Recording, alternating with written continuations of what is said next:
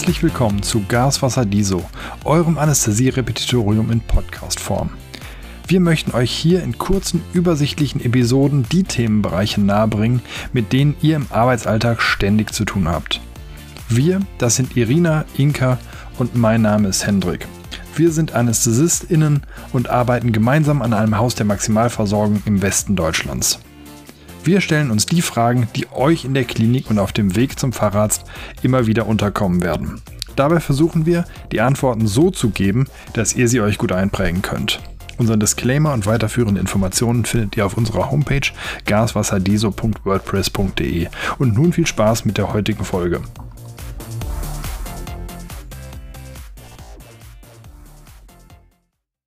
Herzlich willkommen zu einer neuen Folge Gaswasser Diso Heute mit dem Thema Anaphylaxie und Anästhesierelevantes über Allergien.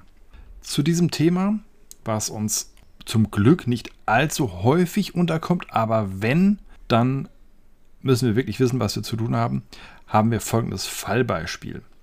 Ah, wir haben einen 46 Jahre alten Mann in der Einleitung, der soll eine LWS-OP in Bauchlage bekommen. Äh, abgesehen von dem LWS-Syndrom und einer milden arteriellen Hypertonie hat er sonst keine weiteren Vorerkrankungen. Gegen seine Hypertonie nimmt er niedrig dosierte ACE-Hämmer und Beta-Blocker und hat bei starker Schmerzsymptomatik noch ein NSAR in der Hausmedikation vorübergehend. Nach adäquater Vorbereitung äh, erfolgt eine problemlose Narkoseinduktion und Intubation. Während wir gerade bereit sind, in den Saal zu fahren, stellen wir fest, dass, ein, dass das Beatmungsgerät einen erhöhten Beatmungsdruck anzeigt und der Blutdruck eine milde Hypotonie. Im selben Moment sagt unsere Pflegekraft, hey, schau dir mal den Arm an, hier ähm, wird es langsam rot an dem Arm, an dem wir unsere Medikamente gespritzt haben. Wenn man da jetzt drüber nachdenkt, in dieser Symptomkonstellation, ist die Frage, was sind die ersten Differentialdiagnosen und was ist am wahrscheinlichsten? Irina. Ähm, ja, also dass man eine milde Hypotonie hat, äh, dass man einen ansteigenden Beatmungsdruck hat oder auch tatsächlich ein Erythem am Arm oder an anderen Körperteilen ist ja tatsächlich gar nicht so selten, sondern eher häufig. Was, woran denkt man immer zuerst? Also ich denke immer zuerst, hm, ist meine Narkose adäquat? Ist sie vielleicht zu tief, die Narkose? Ne? Habe ich noch ein bisschen Propofol nachgespritzt? Ist die Narkose zu flach, gerade wenn die Beatmungsdrücke steigen? Presst der Patient, atmet er mit. Im Endeffekt denke ich auch immer, ne, gerade beim Abkabeln, äh, liegt vielleicht Fehlmessung vor, hat der Blutdruck nicht richtig gemessen.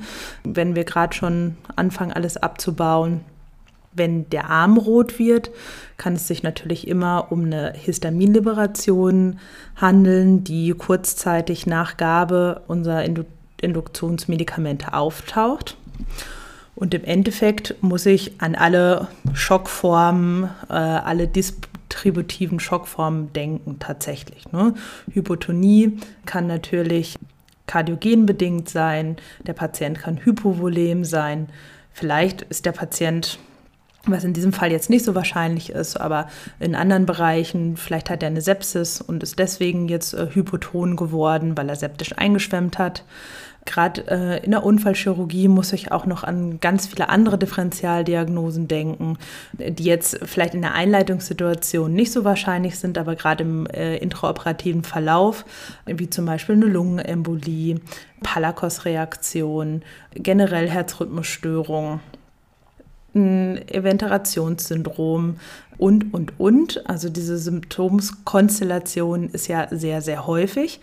Allerdings ist es in dieser Symptomkombination, das heißt erhöhter Beatmungsdruck, Hypotonie und eben die Hautauffälligkeit, das Erythem, ist die Anaphylaxie schon sehr wahrscheinlich, weil ja, auch wenn es selten ist, so selten ist es tatsächlich gar nicht. Anaphylaktische Reaktionen treten tatsächlich vergleichsweise häufig auf. Bei Erwachsenen in äh, ungefähr einem von 1000 bis 10.000 Anästhesien auf. Bei Kindern ist das Ganze glücklicherweise noch viel äh, seltener. Da sprechen wir so äh, von einem Fall auf 37.000 Anästhesien. Die Schwierigkeit ist natürlich, die Anaphylaxie überhaupt erstmal zu erkennen. Was wir gerade besprochen haben, es sind ganz viele Differentialdiagnosen möglich. Und da der Patient ganz klassische äh, Symptome einer Anaphylaxie, wie das jetzt zum Beispiel nach einem Insektenstich ist, nicht benennen kann, weil er sich eben in Narkose befindet, ist es eben einfach schwierig, die Differentialdiagnosen abzuarbeiten und wirklich zum Schluss zu kommen, okay, das ist eine Anaphylaxie.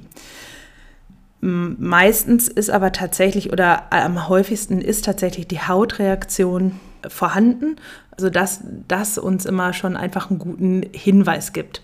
Und was man auch wissen sollte, ist, gerade bei den Medikamenten, die wir äh, intravenös geben, kommt es in der Regel zu einem zeitlichen Zusammenhang. Das heißt, die eine fulminante Anaphylaxie nach einem IV gegebenen Medikament tritt so ungefähr nach fünf Minuten auf.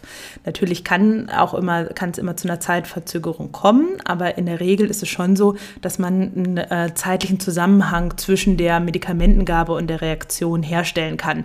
Das heißt, wie jetzt bei uns in diesem Fallbeispiel, äh, wir haben die Einleitungssituation, die Medikamente sind gegeben und es ist nicht jetzt gerade intraoperativ, dass wir da andere Differentialdiagnosen wie jetzt zum Beispiel Palakos-Reaktion oder so haben.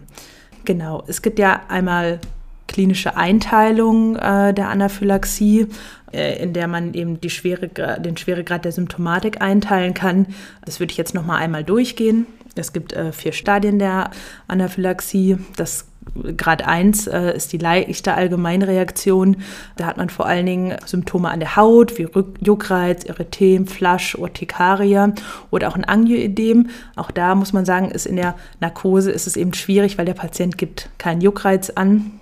Und auch das, was auch gerade bei Kindern wohl immer wieder benannt wird, ist dieses Gefühl des drohenden Unheils, dass die Patienten sich einfach nicht gut fühlen. Das ist etwas, was wir in der Narkose sozusagen als, als Warnzeichen eben nicht haben. Grad 2 einer Anaphylaxie ist äh, die ausgeprägte Allgemeinreaktion. Da habe ich auch eine Hautreaktion. Gleichzeitig habe ich eine beginnende Dyspnoe, Heiserkeit, vielleicht schon so einen beginnenden Bronchospasmus. Eine Hypotonie, Tachykardie und Arrhythmie können als kardiale Symptome eben noch dazukommen. Und das merke ich dann auch tatsächlich bei einem Patienten in Narkose. Grad 3 ist die bedrohliche Allgemeinreaktion. Auch da habe ich wieder die Hautreaktion dabei, plus äh, dann eben ein Lagerungsödem, ein Stridor, einen massiven Bronchospasmus. Hier kann es auch schon zu Bewusstseinsstörungen, Vigilantstörungen und im Endeffekt einer Schocksymptomatik kommen. Grad 4 ist im Endeffekt das Versagen der Vitalorgane. Da kann es eben zum äh, Herz-Kreislauf-Stillstand kommen. Hautsymptome können tatsächlich auch bei einem schnellen und dramatischen Verlauf fehlen.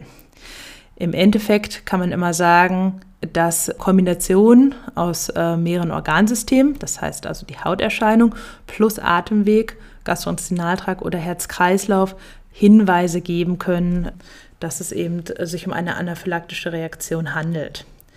Im Endeffekt muss man sagen, hilft uns auch so ein bisschen die Definition der Anaphylaxie, diese zu erkennen. Vielleicht kann Hendrik uns die nochmal in Erinnerung rufen. Das mache ich gerne, aber ich will noch mal kurz auf das Fallbeispiel zurückkommen. Wenn wir jetzt diese klinische Präsentation äh, bzw. diese vier Stadien uns angucken, in welche Stadien würdest du unseren Patienten einordnen, wenn man das Ganze zu, diese vier Stadien zugrunde legt? Ne, der Patient hat aktuell, so wie wir ihn jetzt haben, würde ich sagen, befindet er sich in Grad oder Stadium 2. Also er hat schon eine ausgeprägte Allgemeinreaktion. Allerdings würden wir jetzt noch nicht von einem, von einem Schock sprechen, sondern er hat kardiale Symptomatik, äh, er hat eine Hautsymptomatik und einen Bronchospasmus. Deswegen würde ich sagen Grad 2. Das würde ich auf den ersten Blick auch erstmal so sehen. Ich meine, einen Schock haben wir definitiv noch nicht. Die Bewusstseinsstörung, da sind wir vermutlich selber dran schuld. Und äh, Larynxödem, Stridor und Bronchospasmus, na, das fällt jetzt in, in Teilen auch noch zu Grad 2. Also ich denke auch Grad 2 ist genau das, das Stadium, in dem wir uns da gerade befinden. Zurück zur Definition. Die DGAI schreibt zur Definition der Anaphylaxie folgendes. Unter Anaphylaxie versteht man eine akute systemische Reaktion mit Symptomen einer allergischen Sofortreaktion, die den ganzen Organismus erfassen kann und potenziell lebensbedrohlich ist. Akute systemische Reaktion ist etwas äh, genauer definiert im weiteren Verlauf und zwar schreiben die schreibt die DGAI, dass die maximale Ausprägung der Symptomatik bei IV-Gabe ungefähr nach 5 Minuten zu erwarten ist, bei subkutaner Gabe nach 15 Minuten und bei oraler Gabe entsprechender Medikamente nach 30 Minuten. Wir haben gerade schon im Rahmen der klinischen Stadieneinteilung festgestellt, dass die Anaphylaxie zu einer Bedrohung des Lebens führen kann und die Symptome entsprechend dramatisch ausfallen können. Ausgelöst kann das Ganze durch eine Vielzahl unterschiedlicher Medikamente. Auf die kommen wir gleich nochmal im Einzelnen. Um das Ganze nochmal zusammenzufassen, ist es folgendermaßen. Charakteristisch für die Anaphylaxie wird angesehen. Erstens, ein plötzliches Auftreten von Symptomen an der Haut zusammen mit plötzlichen respiratorischen Symptomen und oder plötzlichem Blutdruckabfall. Zweitens, plötzliches Auftreten von Symptomen an zwei oder mehr Organsystemen, also Haut, Gastrointestinaltrakt, Atmung und oder Kreislauf nach Kontakt mit einer entsprechenden Triggersubstanz. Und drittens, Blutdruckabfall nach Kontakt mit dem bekannten Allergen. In unserem Fallbeispiel erfolgt die Narkoseinduktion mit Propofol, Sufentanil und Rocuronium. Als perioperative antibiotische Prophylaxe haben wir Cefuroxim gegeben. Also, was steht im Verdacht, die Reaktion ausgelöst zu haben? Ja, im Endeffekt kann jedes ähm, unserer Medikamente ähm, eine Anaphylaxie auslösen. Man muss aber sagen, es gibt äh, Medikamente, die sind eben wahrscheinlicher als andere. Und hier muss man sagen, ist auf Platz 1, das war mir tatsächlich auch nicht so bewusst, sind die Muskelrelaxantien. In 30 bis 70 Prozent sind tatsächlich unsere Muskelrelaxantien und da führen tatsächlich Rocuronium und Succinylchylin äh, zu einer Anaphylaxie, also bei den Medikamenten. An zweiter Stelle stehen die Antibiotika, das heißt, es wäre hier in diesem Fall das Cefuroxim in 15 bis 50 Prozent. Das sind die Beta-Lactam-Antibiotika, vor allen Dingen eben Penicillin, Cephalosporine und auch das Vancomycin, da aber eher aufgrund von der direkten Histaminfreisetzung. Was auch noch im intraoperativen Setting häufig zu Anaphylaxien führt, ist Latex in 10 bis 15 Prozent und dann weiter hinten kommen im Endeffekt ähm, unsere Analgetika wie Metamizol, ähm, kolloidale Volumenersatzmittel, Blutprodukte, Röntgenkontrastmittel äh, und Desinfektionsmittel sind tatsächlich auch nicht selten schuld an einer Anaphylaxie. Gerade bei Erwachsenen werden tatsächlich Anaphylaxien im, äh, im Alltag sozusagen äh, vor allem durch Insektengifte hervorgerufen, zu, nämlich zu 55 Prozent und auf, an zweiter Stelle stehen die Medikamente.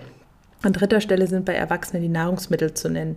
Bei Kindern ist tatsächlich die häufigste Anaphylaxie die Anaphylaxie auf Nahrungsmittel. Ja, um nochmal genauer darauf einzugehen, warum die Muskelrelaxantien gerade auch häufig an einer Anaphylaxie äh, beteiligt sind. Das ist folgendermaßen zu erklären. Patienten können auch bei einem Erstkontakt mit Muskelrelaxantien ähm, eine allergische Reaktion entwickeln. Das ist ja sonst in der Regel nicht der Fall, weil wir für eine ähm, anaphylaktische Reaktion eigentlich immer eine Sensibilisierung benötigen. Bei Muskelrelaxantien ist es aber so, besitzen eine Quartäre Aminiumgruppe, die ebenfalls in Zahncremes und Kosmetika verwendet wird. Und somit ähm, haben die allermeisten Menschen, äh, die sich die Zähne putzen, eine Sensibilisierung schon durchgemacht und äh, folglich ist dann bei der Gabe des Muskelrelaxants kommt es dann eben zu einer IgE-vermittelten anaphylaktischen Sofortreaktion. Außerdem ähm, gibt, es bei, gibt es viele Kreuzreaktionen mit anderen Muskelrelaxantien.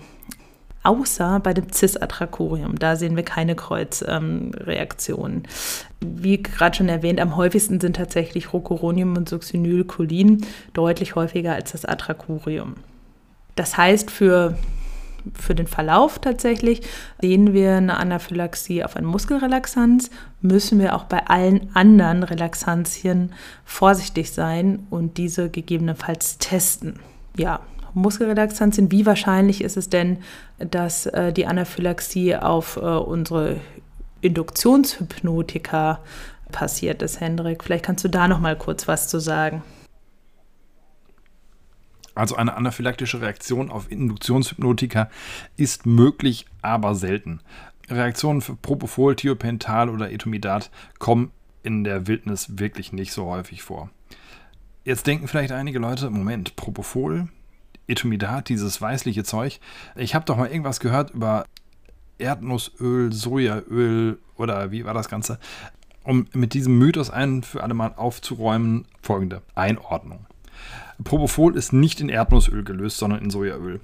Es gibt aber Kreuzreaktionen zwischen Soja und Erdnüssen, deswegen wird das häufig in den gleichen Topf geschmissen. Und in diesem Gemisch ist Eilecithin drin, auch ein Allergen, auf das man potenziell reagieren kann. Studien zeigen aber, es gibt keinen Zusammenhang zwischen einer Soja, Erdnuss und oder Eilecithin-Allergie im Zusammenhang mit der Gabe von Propofol. Aber die Firmen, die das Zeug herstellen, empfehlen bei einer schweren anaphylaktischen Reaktion auf Ei, Soja oder Erdnüsse auf die Gabe von Propofol bzw. Etomidat zu verzichten. Damit äh, sichern die sich einfach ab. Nur für den Fall, dass doch mal irgendwas passieren sollte. Ähm, in unserem Fall haben wir jetzt den begründeten Verdacht einer Anaphylaxie. Mit welchen Problemen muss ich rechnen und warum? Und wieso haben wir so auf die Vormedikation hingewiesen dieses Patienten? Ich meine, es gehört schon irgendwie dazu, aber ist es für unser Fallbeispiel relevant oder nicht? Schauen wir uns einmal die Pathophysiologie an. Die immunologische Reaktion der Anaphylaxie ist am häufigsten IgE vermittelt und es kommt zu einer Freisetzung verschiedener Mediatoren aus den Mastzellen und basophilen Granulozyten, die letzten Endes für die einzelnen Symptome verantwortlich sind. Daran beteiligt sind unter anderem Prostaglandine, Leukotriene, Serotonin, Proteasen, Zytokine, Tryptasen und Chemokine, wobei das Histamin das bekannteste ist und eine zentrale Rolle spielt.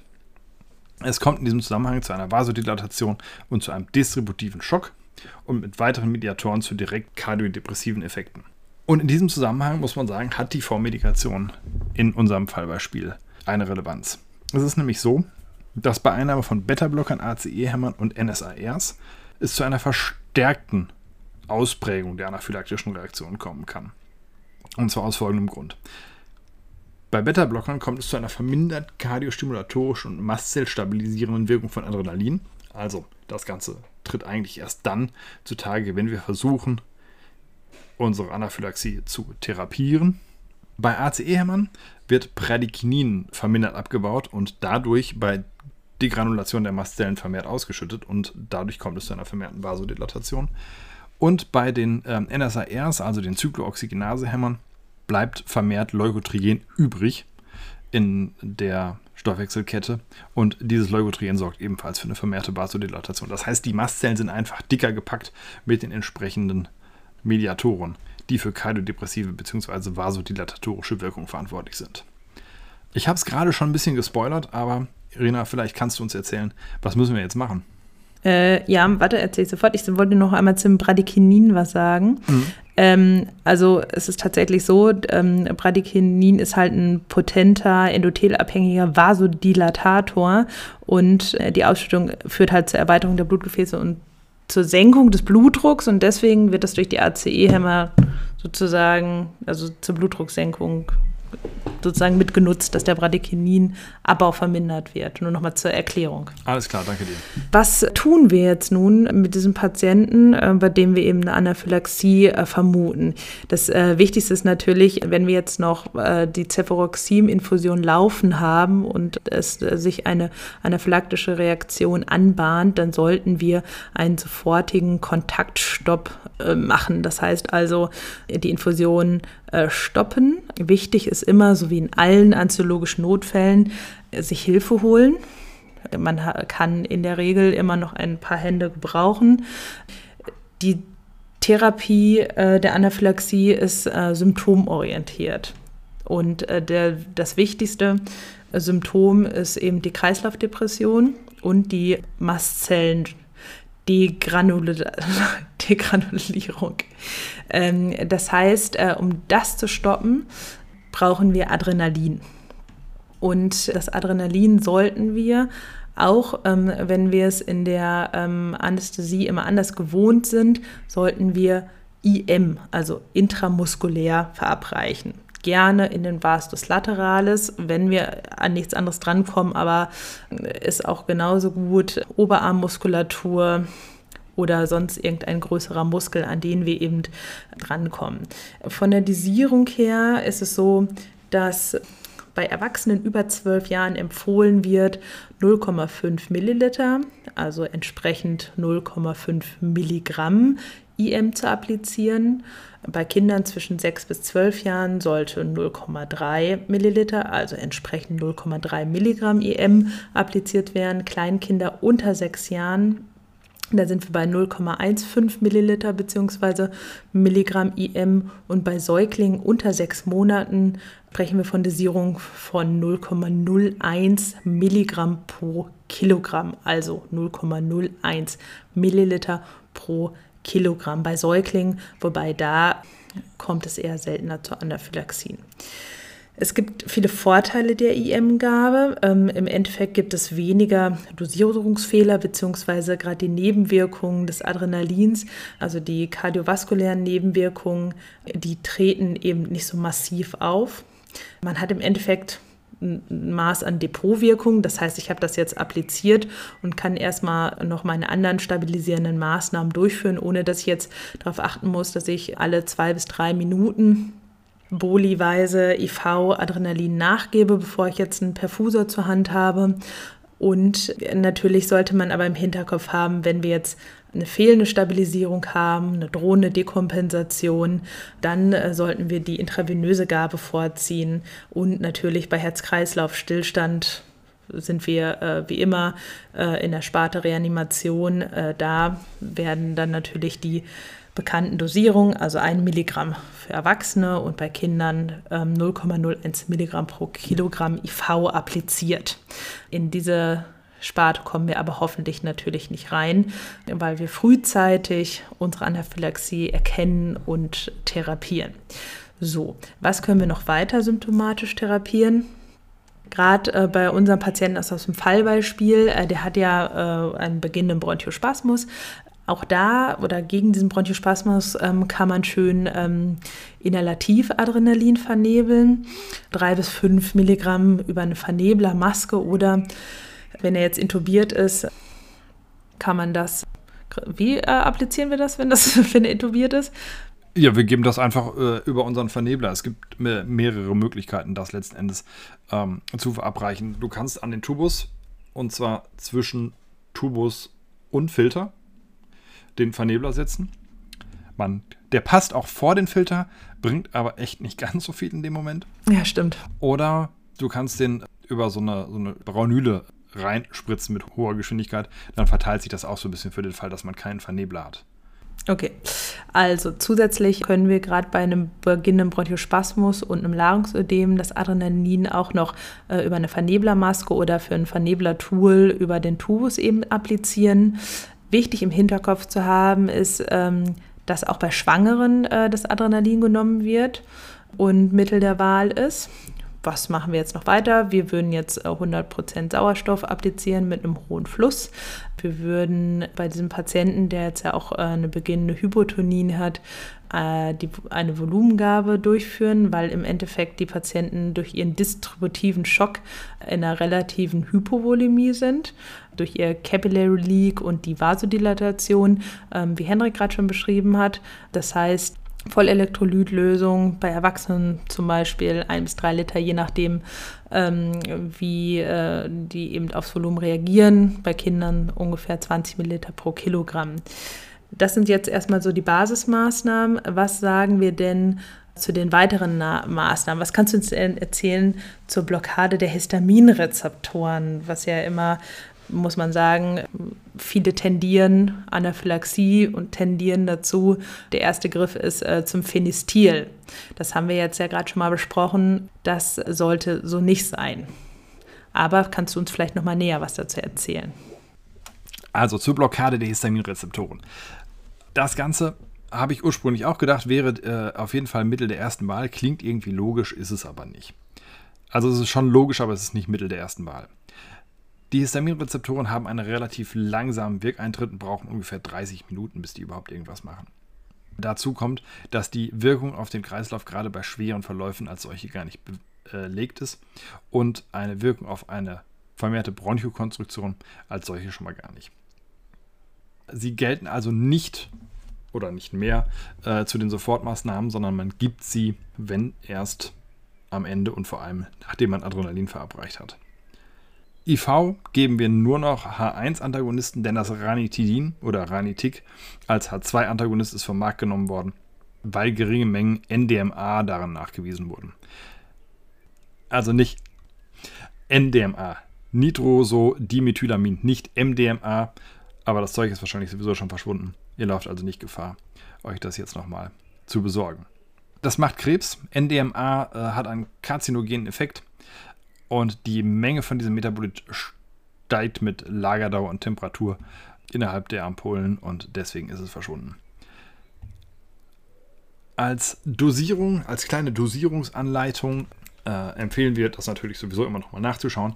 Aber als H1-Blocker haben wir zum Beispiel das Dimethinden, äh, 0,1 Milligramm pro Kilogramm. Da hätten wir zum Beispiel äh, Phenestil in den 8 Milligramm Ampullen oder 0,05 Milligramm pro Kilogramm Klimastin in den 4 Milligramm Tavegil-Ampullen. Weitere Medikamente zur supportiven Therapie wären zum Beispiel das äh, Cortison hochdosiert, da reden wir von ungefähr 1000 Milligramm Methylprednisolon, dient der Membranstabilisierung, braucht aber auch relativ lange, ungefähr eine Stunde bis zwei, bis sich die volle Wirkung da äh, ausbreitet. Die restlichen Medikamente, die ich jetzt noch der Vollständigkeit halber aufzählen will, beziehen sich eher auf eine symptomatische Therapie, also Beta-2-Mimetika bei Bronchospastik, zum Beispiel Salbutamol, Terbutalin, Phenoterol zum Beispiel. Vollelektrolytlösung als ähm, Volumentherapie natürlich, Vasopressoren bei Hypotonie. Und an dieser Stelle wollen wir nochmal ausdrücklich erwähnen, dass die wichtigste Therapie das Adrenalin ist, denn es antagonisiert funktionell über Alpha- und Beta-Adrenozeptoren alle wichtigen Pathomechanismen der Anaphylaxie. Wir haben also unsere Therapie durchgezogen. Der Patient hat sich nach unseren Maßnahmen gut stabilisiert und wir sind danach in den OP gefahren, weil wir festgestellt haben, okay, der Patient ist stabil genug, um operiert werden zu können. Die OP kann starten. Mal im Teamtimeout fragt uns der chirurgische Kollege, nachdem wir ihm von dem Vorfall berichtet haben, und wie geht es jetzt weiter nach der Operation? Müssen wir irgendwas beachten? Müssen wir noch irgendwelche Diagnostik machen? Beziehungsweise, was macht ihr jetzt? Also, wir, also Irina, was müssen wir tun? Müssen wir doch was machen? Außer den Chirurgen zu beruhigen und sagen, mach dein Ding, wir kümmern uns um den Rest? Äh, da sagen wir erstmal, ja. Äh, ja, weil der Patient ja im besten Falle hinterher bei dem Chirurgen wieder auf der Station landet. Da sagen wir, gute Frage. Was wir allerdings jetzt auch schon im Initialsetting der Anaphylaxie machen können sollten, ist, dass man schnellstmöglich eine Mastzelltryptase einmal abnimmt. Die Mastzelltryptase oder der Anstieg der äh, über einen Cut-off-Wert, der weist eben schon mal auf eine anaphylaktische Reaktion hin.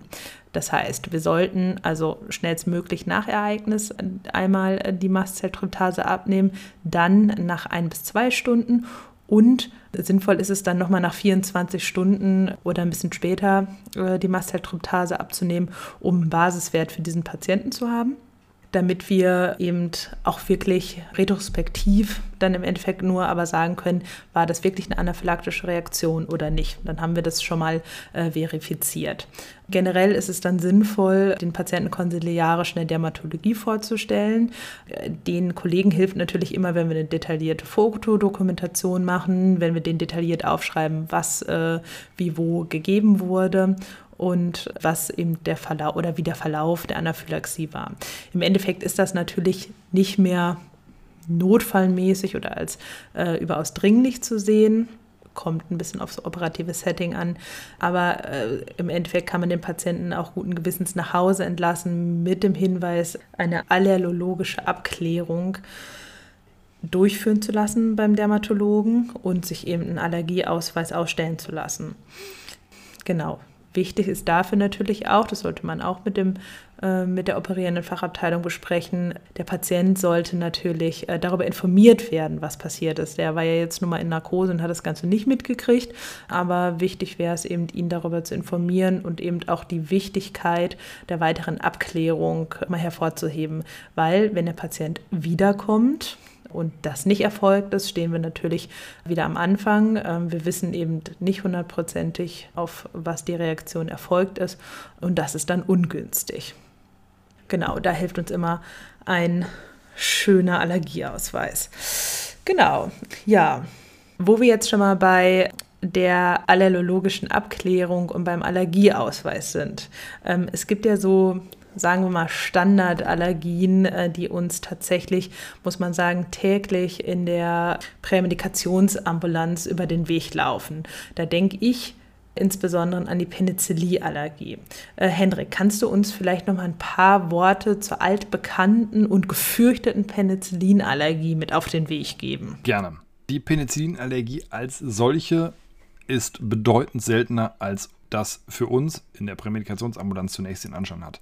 Ja, wir sehen häufig Penicillinallergie in Ausweisen auf ausgefüllten Anamnesebögen. Die Frage, die sich stellt, ist, haben diese ganzen Menschen tatsächlich eine klinisch relevante Penicillinallergie? Zum Glück nicht. Es hat sich Studien herausgestellt, dass in 90 bis 95 der Patient mit, äh, Patienten mit angegebener Penicillinallergie eigentlich Penicillin ganz gut vertragen können. Viele von diesen Patienten bekommen davon vielleicht klassische unerwünschte Arzneimittelwirkungen wie Durchfall oder ähnliches, aber reagieren nicht allergisch darauf. Dazu kommt, dass diese Penicillinallergie bei vielen Patienten häufig und zum ersten und einzigen Mal in der Kindheit oder in der frühen Jugend aufgetreten ist. Jetzt ist es so, dass diese Penicillinallergie aber über die Jahre abklingt. Das heißt, 80% der Menschen verlieren ihre, so sie denn eine gehabt haben, Penicillinallergie innerhalb von 10 Jahren und 50% der Patienten bereits nach 5 Jahren. Gleichzeitig wird häufig angenommen, dass äh, eine Penicillinallergie äh, vererbbar ist und man bekommt Sachen gesagt wie, ja, aber meine Mama hat eine Penicillinallergie, deswegen vertrage ich das auch nicht. Das ist zum Glück ebenfalls nicht der Fall. Gleichzeitig werden andere Nebenwirkungen von Medikamenten, die man parallel genommen hat, gerne als Allergie des Penicillins bewertet, weil natürlich das so viele Leute haben, also muss man das selber auch haben. Die Penicillinallergie weist grundsätzlich eine Kreuzreaktion mit Cephalosporin auf.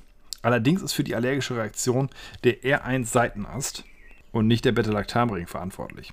Deswegen kann man sagen, dass es kein erhöhtes Risiko für Cephalosporine der zweiten oder dritten Generation gibt, denn die haben diesen R1-Seitenast nicht, sondern nur für Aminopenicilline und Cephalosporine der ersten Generation. Also wenn man Cefuroxim gibt, wie das in unserer Klinik der Standard ist, ist man safe, was das Ganze angeht.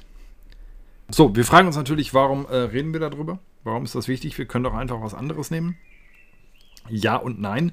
Zum Glück können wir was anderes nehmen. Bei einer fulminanten Penicillinallergie haben wir natürlich die Möglichkeit, auf etwas anderes äh, auszuweichen. Aber die, warum tun wir das nicht immer? Das äh, lässt sich ebenfalls ganz einfach beantworten. Häufig sind Alternativpräparate weniger effektiv, haben ein höheres bzw. ein anderes Nebenwirkungspotenzial. Die Gabe und der Wechsel für auf ein anderes Produkt äh, trägt zur Resistenzentwicklung bei. Und wenn wir Clindamycin als Beispiel nehmen, haben wir auch ein erhöhtes Risiko für pseudomembranöse Colitis. Außerdem ist das Zeug bedeutend teurer, aber das nur am Rande. Also, die Lösung unseres Problems ist folgende. Wir brauchen eine sorgfältige Anamnese, indem wir abfragen, welche Reaktionen haben stattgefunden, wie lange ist das Ganze her. Wenn wir weiteren Klärungsbedarf haben und nicht die vermeintliche Penicillinallergie durch diese äh, Fragen bereits entlarven können, können wir eine allergologische Abklärung machen. Dabei sollten wir aber bedenken, dass die Penicillinallergie eigentlich eine Allergie gegen Aminopenicillin ist. Das heißt, das reine Penicillin G wird in den allermeisten Fällen ganz äh, normal vertragen. Und sollte die Abklärung bzw. die Frage nach der Aminopenicillinallergie sollte auf jeden Fall Bestandteil unserer allergologischen Abklärung sein. Die Gabe, wie gesagt, von Cephalosporin. Habe ich Quatsch erzählt?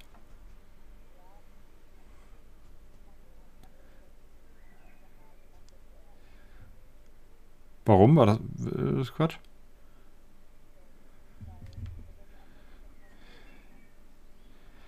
Na ja, hast du auch wieder recht, ja. Äh, ich lasse es weg. Also. Ah, schwierig. Ähm, okay, also die Lösung. Die. Also die. Die Lösung die Lösung unseres Problems äh, stellt also wie in den allermeisten äh, Fällen äh, eine sorgfältige Anamnese dar. Ähm, und wenn wir während dieser Anamnese nicht rausbekommen, dass hinter der Penicillinallergie äh, vielleicht doch nur leichter Schnupfen oder Durchfall steckt, ähm, können wir eine allergologische Abklärung empfehlen. Was uns unbenommen ist, ist die Gabe von Cephalosporin der zweiten Generation. Die können wir nämlich unabhängig von der eigentlichen Penicillinreaktion geben, erfolgen. Das kann ich schneiden. Ich weiß nicht, wie der Satz zu Ende gehen sollte. Ähm, natürlich muss man bedenken, dass man das gleiche Allergierisiko hat, ähm, wie bei jedem anderen Ersatzantibiotikum äh, auch. So. Ähm, das war jetzt nicht Teil unserer, unseres Fallbeispiels, aber wir kehren dahin trotzdem mal wieder zurück. Die OP neigt sich dem Ende entgegen. Es war soweit alles stabil und ähm, die Frage ist jetzt, allergische Reaktionen hat er offensichtlich gehabt. Ähm, unsere Therapie hat funktioniert, aber müssen wir, können wir den auf die Normalstation äh, übernehmen oder braucht der Patient ein Überwachungsbett? Ähm, ja, da ist es tatsächlich so, dass in ungefähr 5 bis 20 Prozent der Fälle, auch nach erfolgreicher Primärtherapie, es zu einem protahierten oder biphasischen Verlauf erneuter Symptomatik kommen kann. In den allermeisten Fällen ist das so nach sechs Stunden tritt es auf, aber es kann tatsächlich auch bis zu 24 Stunden später eben äh, zu einer erneuten Symptomatik kommen. Das heißt, ambulante Patienten sollten definitiv stationär aufgenommen werden und dann äh, muss man halt überlegen. Also die, ähm, das größte Risiko ist eben die ersten sechs Stunden. Das heißt, die ersten sechs Stunden sollten tatsächlich mit einer äh, Überwachung oder einer, sollte der Patient überwacht werden. Und äh, danach muss man eben sehen, was so die Regeln des Hauses sind, beziehungsweise was auch die Kapazitäten des Hauses sind, was man da dann eben äh, für, für einen Standard hat, ob der Patient äh, vielleicht eine Nacht auf einer Überwachungsstation überwacht werden muss oder eben auf einer Normalstation. Das ist unterschiedlich zu handhaben. Genau, damit wären wir im Endeffekt mit unserem Fallbeispiel am Ende. Was wir jetzt ein bisschen stief äh, mütterlich behandelt haben und jetzt hier der Vollständigkeit halber noch mal einmal erwähnen wollen, ist die klassische Einteilung äh, der allergischen Reaktion. In Prüfungen äh, bestimmt auch mal ganz gerne abgefragt und der Vollständigkeit halber nochmal hier die vier Typen. Typ 1 der allergischen Reaktion ist der Soforttyp. Das ist äh, die IgE-vermittelte Freisetzung von Histamin und eben anderen Mediatoren, wie Hendrik schon zuvor berichtet hat. Und äh, die Freisetzung erfolgt in der Regel aus Mastzellen. Und die Reaktion erfolgt innerhalb von Sekunden bis Minuten und ist eben diese klassische Anaphylaxie.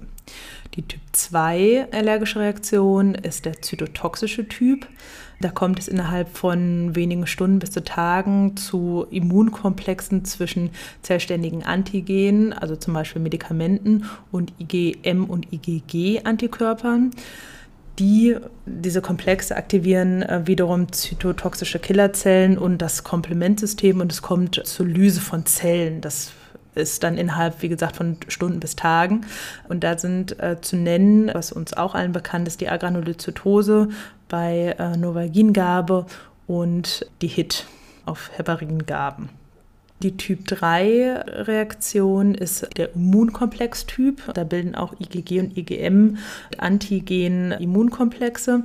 Diese Antigene können zellständig oder frei zirkulierend sein. Und da kommt es innerhalb von sechs bis acht Stunden, im Endeffekt auch wie bei äh, Typ 2, zu einer Komplementaktivierung. Die Komplementaktivierung führt wiederum zu einer Phagozytose der Komplexe durch äh, Leukozyten. Und hier kommt es dann zu einer Freisetzung von zytotoxischen Enzymen. Die führen im Endeffekt zu Vaskulitiden, die dann eben auftreten können. Die Typ 4 allergische Reaktion der Spättyp. Da kommt es nach Stunden oder Tagen äh, durch sensibilisierte, sensibilisierte T-Lymphozyten, die äh, Lymphokine freisetzen, zu einer Entzündungsreaktion. Das ist der einzige Typ, der zellvermittelt und nicht antikörpervermittelt ist. Und das äh, tritt zum Beispiel auf bei Kontaktexem oder auch bei Transplantatabstoßung. Genau, das sind so die vier Typen. Und ja, Hendrik, damit werden wir am Ende. Also, ja, Irina, vielen Dank äh, für die Zusammenfassung der klassischen Einteilung der allergischen Reaktionen. Wir sind am Ende unserer Darstellung. Ich hoffe, es hat euch gefallen. Ich hoffe, ihr seid ein bisschen sicherer jetzt, wenn ihr das gehört habt, was die Erkennung und die Therapie einer potenziellen allergischen Reaktion äh, angeht. Wenn ihr Fragen, Anregungen, Kommentare habt, schreibt es auf unserer Homepage. Wir freuen uns, wenn ihr auch das nächste Mal wieder einschaltet. Und dann weiterhin frohes Schaffen. Macht's gut. Ich möchte noch mal ganz kurz zusammenfassen. Das Wichtigste des heutigen Themas ist im Endeffekt die Anaphylaxie erkennen. Ich glaube, das ist äh, der, das Hauptproblem oder der, ähm, das Hauptlernziel äh, und Adrenalin IM zu applizieren. Dem ist nichts hinzuzufügen.